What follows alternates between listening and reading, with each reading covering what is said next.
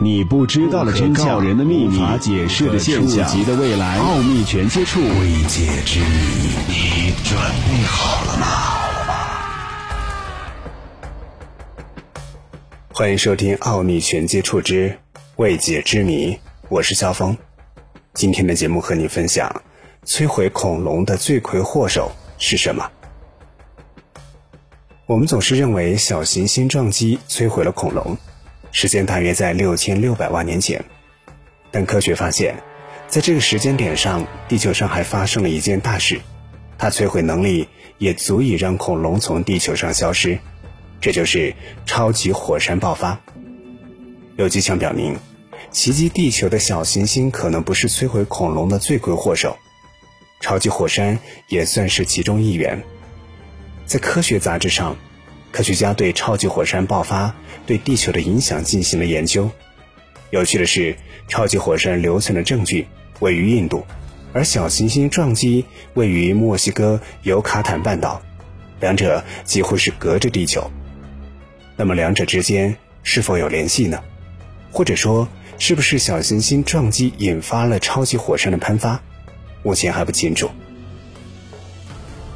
超级火山爆发的时间也在六千六百万年前，也就是白垩纪末期，印度出现了超级火山爆发，而且时间长达一百万年，数百公里的熔岩流穿过了整个印度，形成了我们今天看到的壮观玄武岩层，厚度可达两公里。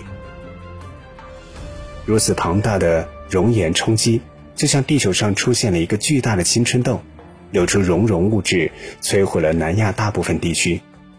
它存在的时间几乎与小行星撞击相当。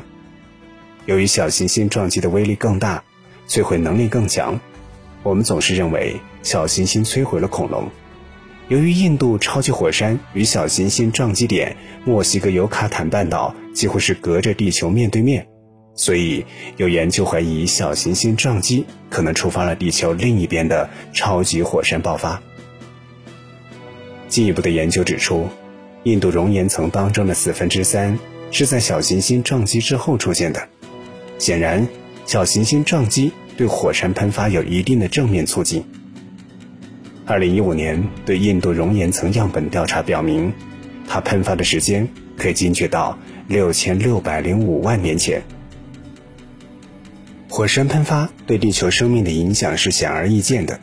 如果我们排除小行星撞击产生的干扰，仅仅是超级火山喷发就足以让全球气温升高八摄氏度，而且火山尘埃也会挡住太阳光，它的效果与核爆炸相似，对全球生态环境的破坏不亚于小行星撞击。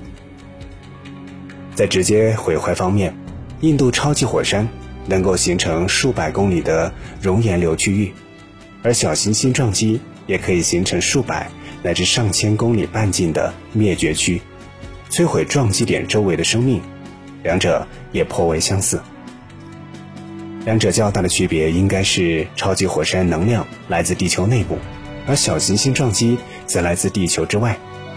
超级火山喷发对恐龙的摧毁作用仍然有许多悬而未决的问题，比如印度超级火山到底输出了多少能量？